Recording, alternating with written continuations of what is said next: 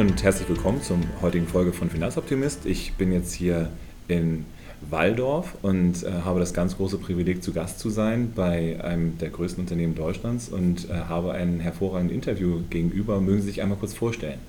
Sehr gerne. Mein Name ist Daniel Schmidt. Ich habe die wunderbare Aufgabe, bei der SAP Nachhaltigkeit verantworten zu dürfen. Wir als SAP, Sie haben es schon gesagt, äh, dass wir ein großes Unternehmen sind. Wir bedienen rund um den Globus 400.000 Kunden mit Unternehmenssoftwarelösungen und äh, ja, sind in der Tat stolz, dass wir das marktkapitalkräftigste Unternehmen sind in Deutschland. Hervorragend, also von daher, das ist äh, ein, ganz großes Privileg hier zu sein, aber ich bin nicht nur hier, weil das Unternehmen groß ist, sondern vor allen Dingen, weil die Unternehmenskultur besonders ist und äh, weil ja auch viel Wert auf das Thema Nachhaltigkeit und auch auf das Thema Soziales gelegt wird. Ähm, haben Sie da vielleicht erstmal so eine, so eine kleine Einweisung, wo das herkommt und was die Idee hinter dieser Ausrichtung vielleicht auch ist?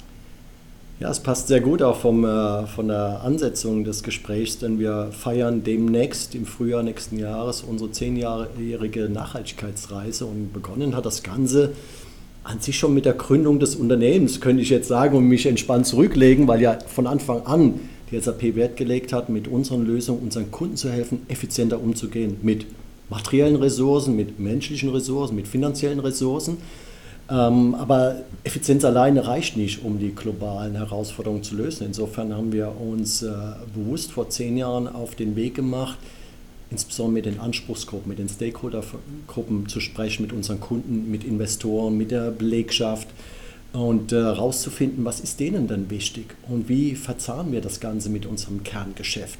So begann es vor zehn Jahren und da haben wir vieles äh, gelernt aus den Gesprächen mit anderen Kunden aber haben uns dann auch unsere eigenen äh, Gedanken gemacht und Entscheidungen getroffen, wie denn hier Ziele aussehen sollen, was überhaupt die Definition, das Verständnis von Nachhaltigkeit bei uns, bei der SAP im Unternehmenskontext sein soll. Und äh, bekommen da auch äh, entsprechend äh, gute Rückmeldungen von den verschiedenen Anspruchsgruppen, die uns Jahr für Jahr da über die Schulter schauen. Wir laden aktiv zu unserem System der Advisory Panel ein, wo eben genau diese Anspruchsgruppen inklusive noch Partner und äh, die Wissenschaft mit am Tisch sitzen neben den Investoren, der Kapitalmarktseite, den Kunden ähm, und, und, und, uns äh, ja, helfen, äh, diese Reise richtig zu definieren. Mhm. Soll ich denn ausführen mal, was das Definition und das Verständnis ist? Wäre ja, das interessant für Ihre Hörer? Auf jeden Fall. Also ich meine, dass ähm, das SAP natürlich als auch Digitalisierungspionier in Deutschland eine entscheidende Rolle auch für zum Beispiel Dinge wie papierloses äh, Office und so weiter ist. Das sind natürlich klare Dinge, aber es gibt ja Dinge, die über das klassische Kernbusiness auch hinausgehen, die Sie ja machen. Also von daher, ich finde das sehr, sehr spannend. Also von daher fühlen Sie das gerne mal aus. Ja, aber ich greife das mal auf, was Sie sagen mit Papier, weil wie wir da vor knapp zehn Jahren die Reise unternommen haben, dann dachten wir ja auch, wir sind bei der IT und äh, haben gar nicht mehr so viel Papier in einem IT-Unternehmen. Das Gegenteil war der Fall. Ja, wir haben so viel gedruckt, wie der Mount Everest hoch ist. 90 Millionen Seiten pro Jahr. Ähm, wenn Sie die übereinander stapeln, ist das der Mount Everest. Mit diesem Bild haben wir gearbeitet am Anfang, um die Menschen ähm, aufmerksam, aufmerksam zu machen, äh, welche Bedeutung das hat. Ein Papier ist einfach so griffig, nicht weil es die größte Wirkung hat auf, unsere, auf die Umweltdimension der Nachhaltigkeit, aber weil es schön griffig ist, ja, weil jeder das, so wie Sie es eben auch ansprechen, ähm, auch assoziiert. Man kann eben die ganzheitliche Geschichte erzählen, ja, weil äh, um Papier zu drucken, brauchen Sie Drucker, die brauchen Strom. Ja, wo kommt der Strom her? Die brauchen Toner. Ähm, sind da gefährliche Stoffe drin? Wie werden die wieder recycelt? Ist da ein Kreislaufwirtschaftssystem mit äh, verbunden? Äh, wie ist das haptische Gefühl von Kunden, wenn wir dann umsteigen auf 100% äh, recycelbarem Papier? Und, und, all das haben wir gemacht und haben wir auch äh, viel Geld gespart, weil wir sogar trotz Wachstum der SAP die Anzahl der Drucker reduzieren konnten und das Druckvolumen massiv reduzieren konnten. Und dann hatten wir auch genug Geld in der Tasche, um in das hochwertige 100% Recyclingpapier zu investieren. Also mal eine kleine Anekdote vom Beginn unserer Reise. Aber zurück zur Definition in unserem Unternehmenskontext. Die hat drei Elemente. Ja, das eine Element ist, was ich gerne als holistisch bezeichne. Das zweite Element ist der Zeithorizont und das dritte ist die Verbindung zur Vision der SAP. Was meine ich mit dem ersten Element holistisch? Holistisch meine ich, dass wir doch weg müssen von einer rein finanzoptimierten Denke Gut, die sollten wir beibehalten, das ist wichtig, die wirtschaftliche Dimension der Nachhaltigkeit, aber wir sollten sie ergänzen. Ergänzen um, was ist die Wirkung unserer Geschäftstätigkeit auf uns Menschen und was ist die Wirkung auf unsere Umwelt. Und damit decken wir eben ganzheitlich, holistisch die wirtschaftliche, die soziale und die Umweltdimension der Nachhaltigkeit ab. Und das führt mich zu dem zweiten Element, wenn ich sage Zeithorizont. Wenn man ganzheitlich die Dinge betrachtet, kommt man zu besseren Entscheidungen, zu besseren Geschäftsentscheidungen mit einem besseren Geschäftsergebnis, das auf alle Fälle mittel- und langfristig wirkt. Und äh, es ist eben nicht mehr so, dass man, äh, wie vielleicht manche Unternehmen noch früher dachten, man ist entweder profitabel oder nachhaltig. Nein, da ist ein Business Case dahinter. Ja, und wenn man es äh, charmant macht, glaube ich, gelingt es auch. Und das war, ist das Beispiel mit Papier sogar sehr griffig äh, dann gelingt es auch kurzfristig ähm, entsprechende positive wirtschaftliche Effekte zu erzielen.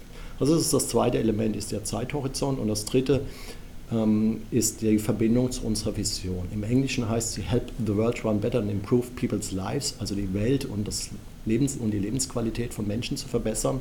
Das ist ein sehr großer Anspruch. Dem werden wir gerecht, weil wir ein großes Portfolio haben, womit wir 400.000 Kunden weltweit quer über alle Branchen bedienen können. Und damit haben wir schon eine große Möglichkeit, eine große Wirkung. Und Sie sprechen an Digitalisierung. Digitalisierung, Informationstechnologie ist notwendig, um zum Beispiel, nehmen wir mal das Rahmenwerk der 17 Ziele der Vereinten Nationen, die vor drei Jahren verabschiedet worden sind. Wenn man sich diese 17 Ziele anschaut, werden Sie feststellen, dass man sie nicht erreichen wird, wenn man nicht auch in digitalen Dimensionen und digitalen Transformationen denkt. Das heißt, auch da sehen Sie wieder die Verbindung zum Kerngeschäft der SAP, nämlich unseren Kunden zu helfen, ihre, und das, was bei uns gilt, gilt bei unseren Kunden ja auch. Die haben auch festgestellt, oh, es geht nicht darum, wir haben unsere Business-Strategie und nebendran haben wir eine Nachhaltigkeitsstrategie. Nein, die haben sich alle auf den Weg gemacht, dieses ganzheitliche Nachhaltigkeitsdenken in ihrer Geschäftsstrategie einzubinden. Und die erwarten natürlich von uns als SAP, dass wir ihnen helfen, mit unserer Lösung diese zunehmend nachhaltige Geschäftsstrategie umzusetzen.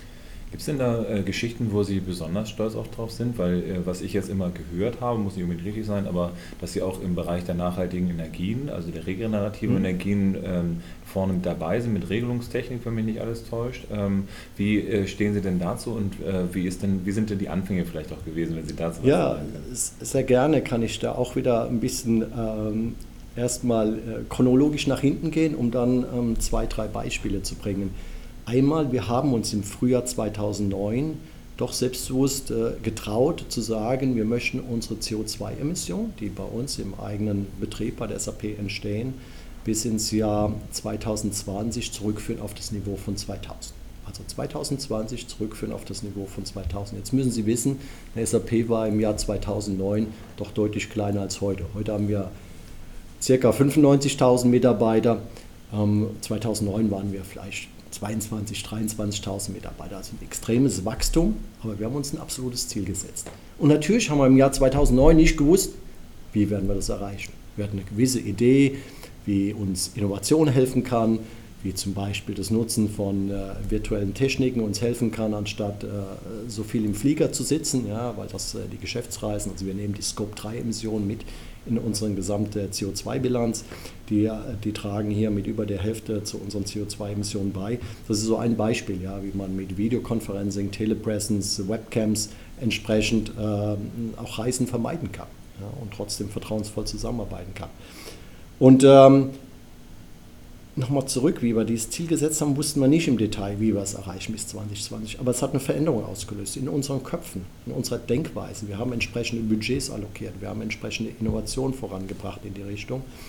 Und dann, wie wir festgestellt haben im Jahr 2013, dass wir ähm, uns aufmachen zum innovativsten Cloud-Unternehmen, ähm, so war auch die Betitelung unserer Geschäftsstrategie, The Most Innovative Cloud Company Powered by HANA, also das Cloud-Unternehmen, basierend auf unserer HANA Datenbanktechnologie, ähm, dass wir uns dorthin transformieren möchten, dann haben wir direkt äh, zum Vorstand gesagt, unsere Kunden erwarten da eine grüne Cloud von uns. Also wenn wir das stärkste Cloud-Unternehmen sein wollen, dann sollten wir doch gleich das richtig machen. Und ich kann mich noch sehr gut daran erinnern, an das Gespräch mit unserem CEO Bill McDermott dazu. Und hat er gesagt, oh ja, stimmt, wir sollten die Geschäftsstrategie und die Umweltstrategie zusammenführen.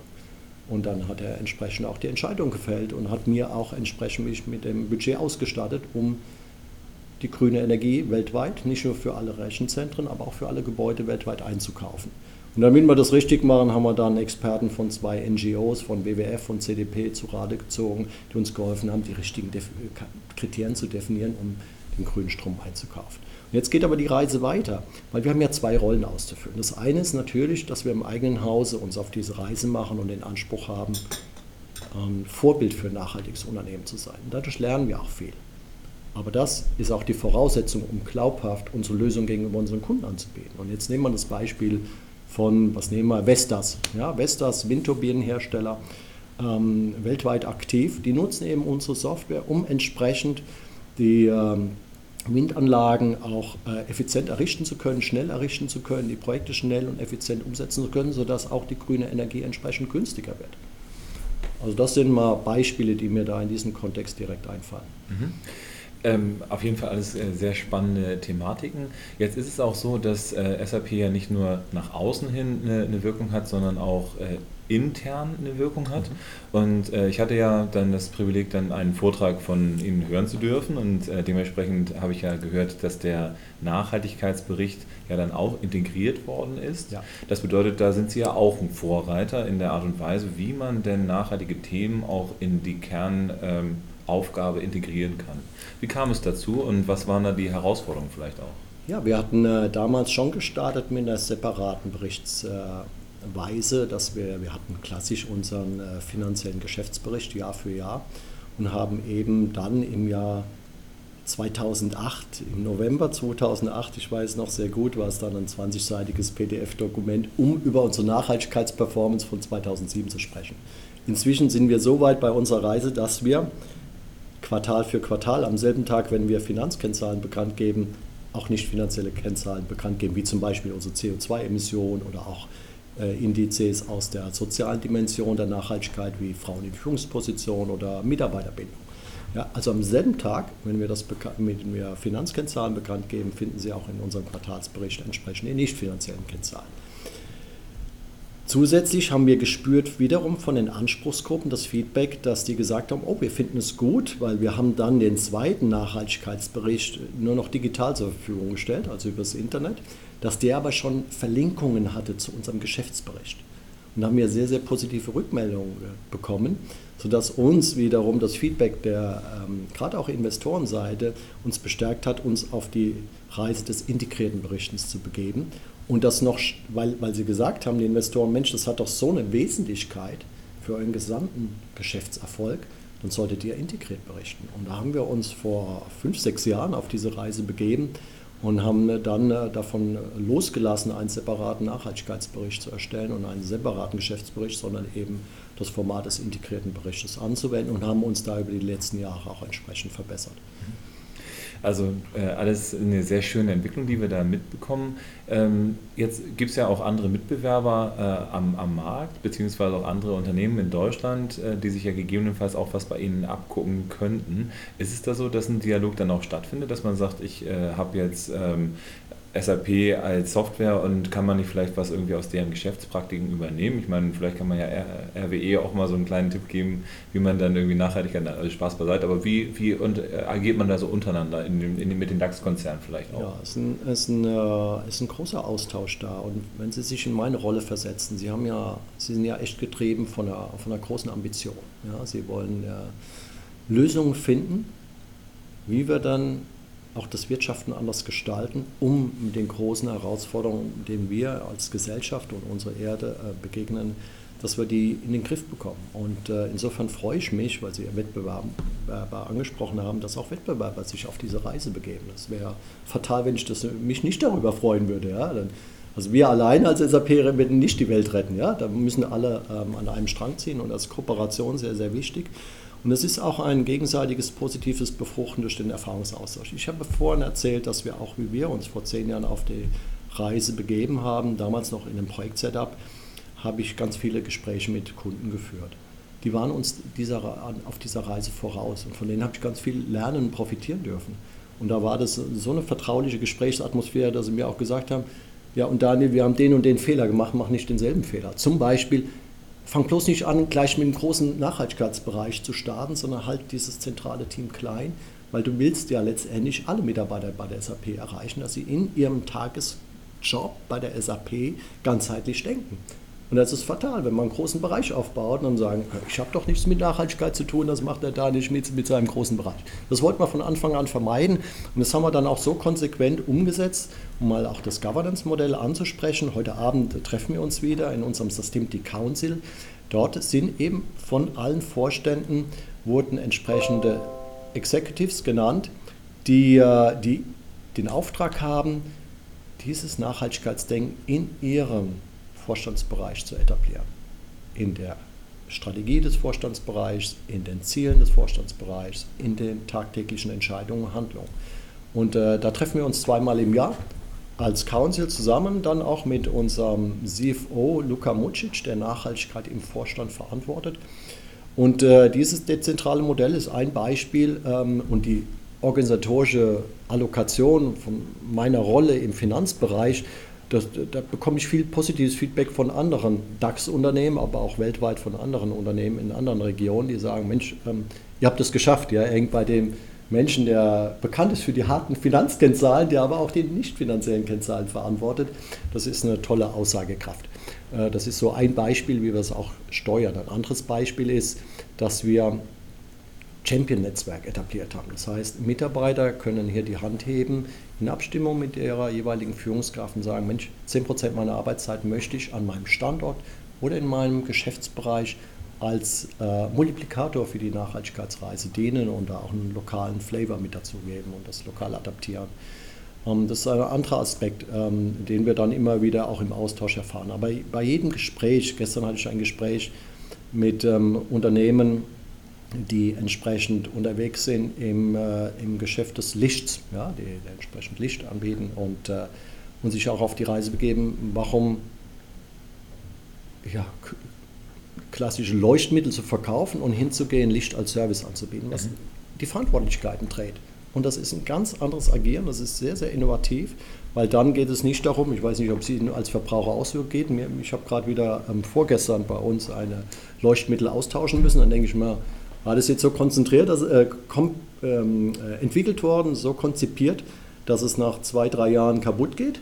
Mhm. Ja, aber wenn jetzt, der, wenn jetzt die Verantwortung sich verändert und Licht als Service, dann denkt ja der Anbieter, der Licht als Service anbietet, oh, ich muss für eine Langlebigkeit der Produkte sorgen, ich muss für eine hervorragende Energieeffizienz sorgen, weil ich ja auch die Kosten der Energie tragen muss beim Licht als Service und, und, und. Das ist also ein ganz, äh, ich muss an Kreislaufwirtschaft denken, ja, wie kann ich die Rohstoffe wieder nutzen, wenn es doch mal äh, defekt sein sollte, wie kann ich es wartungsarm machen. Also ganzheitlich wird dann ganz anders gedacht. Ja, und das ist für mich so ein Innovationsbeispiel und da hatten wir einen wunderbaren Austausch gerade ähm, gestern dazu, äh, wo wir auch gesehen haben, wie schön sich das spiegelt, die Ziele von des Kunden mit unseren Zielen und da profitiert man immer wieder von dem Austausch. Sie hatten jetzt ja äh, was von Regionalität gesagt. Ähm, gibt es denn bestimmte Regionen, wo es besser funktioniert als in anderen? Weil ich meine, Sie sind ja jetzt natürlich global unterwegs, da können Sie sowas ja deutlich besser ausloten, als äh, wenn man jetzt nur lokal in Deutschland oder regional irgendwie Baden-Württemberg unterwegs wäre. Gibt es da äh, bestimmte Regionen, wo es besonders gut geklappt hat? Ja, man könnte meinen, dass es da so diese klassischen Unterschiede gäbe. Ähm, dem ist nicht so. Also mein Lerneffekt ist wirklich, dass man da immer wieder positiv überrascht wird und vielleicht auch aus Regionen, wo man es nicht unbedingt vermuten würde, aus der Ferne, wenn man die Region nicht so gut kennt.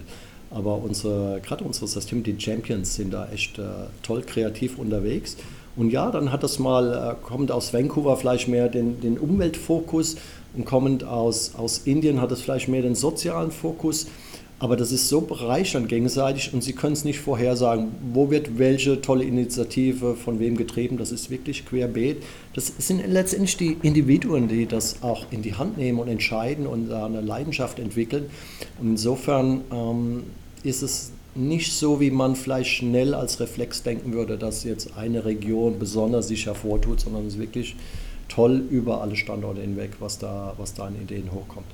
Also ein kooperatives Zusammenwirken auch innerhalb des Unternehmens, aber wahrscheinlich ist es ja auch eh so, dass SAP besonders auch diese Menschen anspricht, die einen Impact oder auch eine Auswirkung mit ihrer Arbeit erreichen möchten.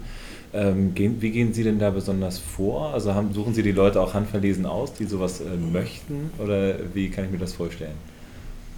Wir haben die Menschen selbst ähm, einfach die Gelegenheit gegeben, die Hand zu heben. Ich kann mich noch sehr gut daran erinnern, wie dieses E-Mail damals im März 2009, wie dieses auch das CO2-Ziel bekannt gegeben worden ist, wie die Organisation bekannt gegeben wurde, als Ergebnis des vorlaufenden Projektes, was ich vorhin beschrieben hatte, wo wir mit vielen ähm, Stakeholder-Vertretern gesprochen haben.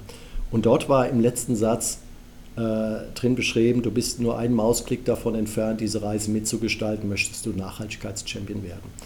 Und äh, wir hatten vor, eine Gruppe von 100 Champions weltweit zu etablieren.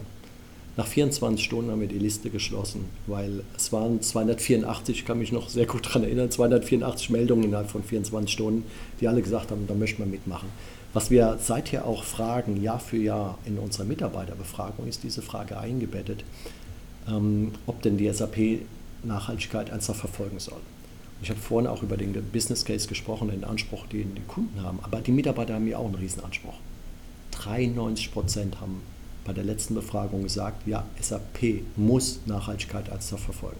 Das ist ein ganz starkes Mandat, was ich jeden Tag spüre von der kompletten Belegschaft. Die möchten einfach beim Unternehmen arbeiten, bei der SAP, die ein Vorbild ist für ein nachhaltiges Unternehmen. Das ist denen wichtig. Und jetzt hatte ich gerade gestern ein Gespräch mit einer Kollegin aus äh, Tschechien, die in Prag äh, im Shared Service Center arbeitet.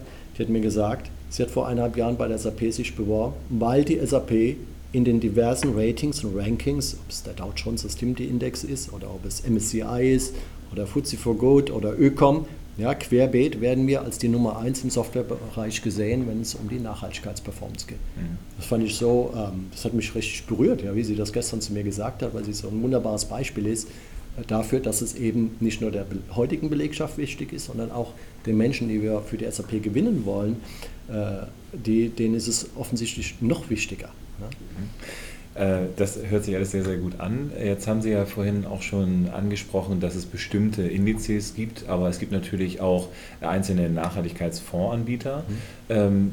Ich höre ja immer von den Voranbietern selber, dass die im Dialog stehen mit den einzelnen Unternehmungen.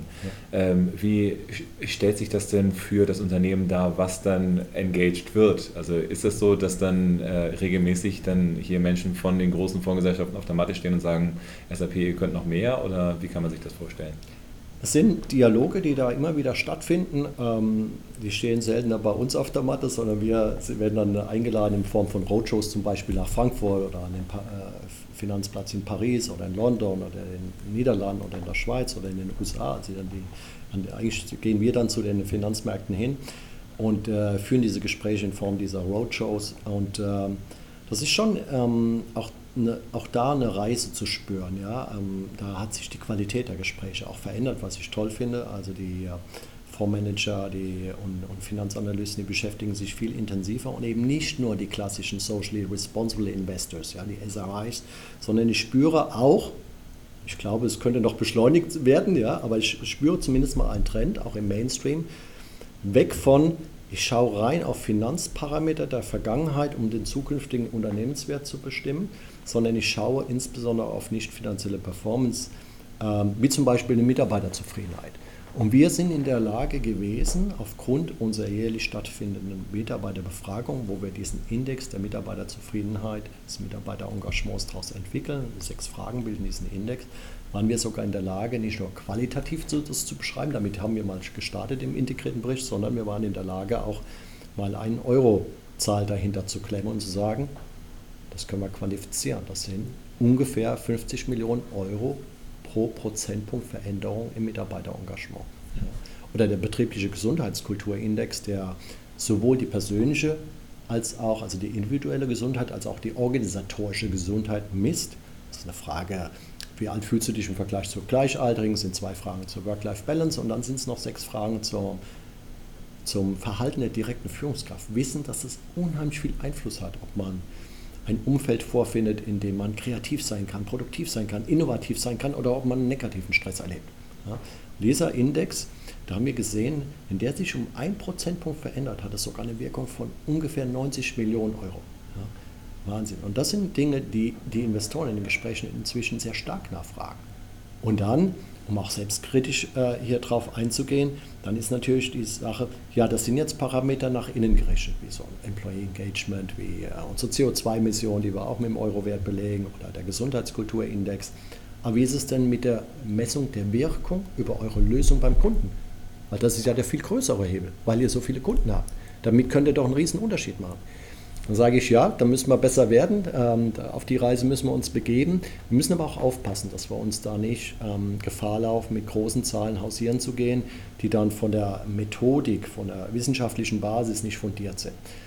Denn Software ist indirekt. Ich hatte vorhin ein Beispiel gebracht aus, aus ähm, Windturbinenbereich. Wenn Sie jetzt ein Unternehmen sind ähm, wie, wie, Siemens, dann haben Sie früher vielleicht ähm, konventionelle Kraftwerke gebaut und bauen jetzt Windanlagen und dann können Sie das sehr direkt das Produkt vergleichen, welche Wirkung hat das äh, und wurden da zum Beispiel entsprechend weniger CO2 emittiert oder nicht, um jetzt mal eine konkrete Kennzahl zu nehmen aus der Umweltdimension der Nachhaltigkeit. Software ist indirekt. Ja, die Software, die wir unseren Kunden anbieten, die schafft natürlich eine Transparenz. Über diese Software können sie steuern, können sie monitoren, können sie berichten. Aber letztendlich entscheidet der Kunde, was er mit den Daten macht. Mhm. Insofern will ich da auch nicht Gefahr laufen, ähm, uns zu weit aus dem Fenster zu lehnen. Aber auf der anderen Seite wiederum sagen uns die Kunden, Mensch, ihr, ihr, solltet, ihr solltet das eigentlich doch ähm, euch trauen, weil ihr habt da eine Riesenwirkung. Und das sind Dinge, die zunehmend die Investoren unter dem Stichwort Impact Investing ansprechen. Mhm. Oder die das dann auch in Verbindung setzen mit den Nachhaltigkeitszielen der Vereinten Nationen. Ja, wie trägt er dazu bei? Wo dann unser, unser Webbook, wenn Sie auf sap.com slash UN Global Goals gehen, dann sehen Sie eben prima Beispiele, wie Informationstechnologie einen Unterschied machen kann, um diese Ziele zu erreichen. Ja, mit, mit Kundenbeispielen angereichert. Und da stellen wir auch Zahlen dar aus Studien, wo das greifbarer wird. Ich glaube, da, da könnten wir vielleicht noch was zulegen und besser werden. Okay. Also ich bin auf jeden Fall sehr begeistert, auch wenn ich sehr gerne noch viel, viel länger äh, mit Ihnen sprechen wollen würde, äh, müssen wir leider ein bisschen zum Ende kommen und deswegen vielleicht noch so eine kleine Vision, so einen kleinen Ausblick. Ähm, wenn SAP noch größer wird und weiterhin diese Strategie verfolgt, was für Dinge äh, passieren dann mit uns Menschen, aber was passiert vielleicht auch mit dem Unternehmen an sich? Ähm, was sind da die Visionen, die da noch hinterstecken? Ich hatte das Beispiel genannt mit, in 2009 haben wir uns ein Ziel gesetzt für 2020, was CO2 ist. Ich bleibe mal beim CO2-Thema, was einfach griffig ist. Nochmal Nachhaltigkeit ist viel, viel mehr als nur CO2. Wir waren dann stolz, in 2017 das Ziel schon erreicht zu haben. Also war der normale, natürliche nächste Schritt, ja, was nehmen wir uns jetzt vor? Ja, jetzt haben wir uns vorgenommen, für 2025 CO2-neutral zu sein in unserem äh, Unternehmen. Gleichzeitig kam die Initiative auf ähm, mit den Science-Based Targets und mit dem Stimmigkeit zum Paris-Abkommen.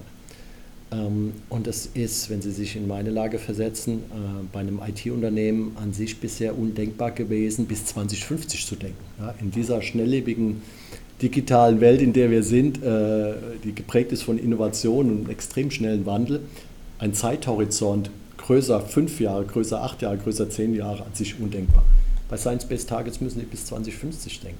Wir haben uns auf diese Reise begeben und wir waren das erste Unternehmen, das dann ähm, die Bestätigung bekommen hat mit den Science-Based Targets. Ja, ähm, also das ist so ein Beispiel, weil Sie ansprechen, wo geht die Vision hin. Einen anderen Trend, den ich, also dieses mehr an langfristigen Denken, ich glaube, das ist wichtig, dass das auch äh, nicht nur ich, sondern auch meine, meine Peers in den anderen Unternehmen immer wieder ja, da inspirierend tätig sind in ihren Unternehmen. Der andere Aspekt, den ich spüre, ist das Thema Verantwortung. Ja.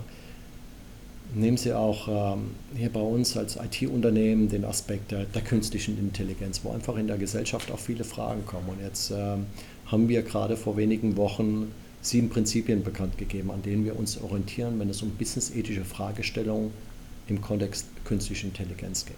Ja, und das sind Aspekte, die werden in Zukunft noch mehr an Bedeutung gewinnen. Die werden einfach gefordert von der Gesellschaft. Und da haben wir auch eine Verantwortung als SAP, als großes Unternehmen, uns dieser Verantwortung zu stellen und da auch stärker drüber zu sprechen. Ja. Bis hin die Fragestellung, ja, wie gehen wir denn, äh, oder ich fange anders an, Unternehmen, die sich mit Nachhaltigkeit beschäftigen, die, die delegieren das gerne erstmal an die Lieferanten ja, und schauen auf die eigene Lieferkette, schauen aber nicht auf die Gesamtwertschöpfungskette. Aber wie geht es denn auch, was passiert mit den Produkten, was passiert mit den Dienstleistungen, die man äh, offeriert? Wie geht man mit Kunden um, die vielleicht nicht die Werte teilen, die wir uns als SAP vorgenommen haben? Ähm, und es ist ein schwieriges, sensibles Thema. Aber das ist auch ein Thema, das zunehmend auch von der Kapitalseite von Investoren angesprochen wird, was ich sehr, sehr gut finde. Und das ist ein anderes Beispiel, wo ich glaube, dass wir da äh, von der Vision her noch, äh, noch viele Hausaufgaben vor uns haben. Okay. Das hört sich auf jeden Fall alles sehr, sehr spannend an. Ich äh, freue mich heute hier gewesen zu sein und bedanke mich ganz, ganz herzlich dafür, dass Sie die Zeit genommen haben. Und äh, ja, ich wünsche ganz viel Erfolg weiterhin der SAP und weiterhin ein Vorbild bleiben. Das äh, ist das, was ich natürlich dann auch sehr mir wünschen würde, wenn wir das hinbekommen können, dass sich viele was abgucken. Dementsprechend vielen Dank und äh, dann weiterhin viel Erfolg. Herzlichen Dank, herzlichen Dank für Ihr Kommen. Hat mir richtig Spaß gemacht, Ihre Fragen zu beantworten. Dankeschön. Danke.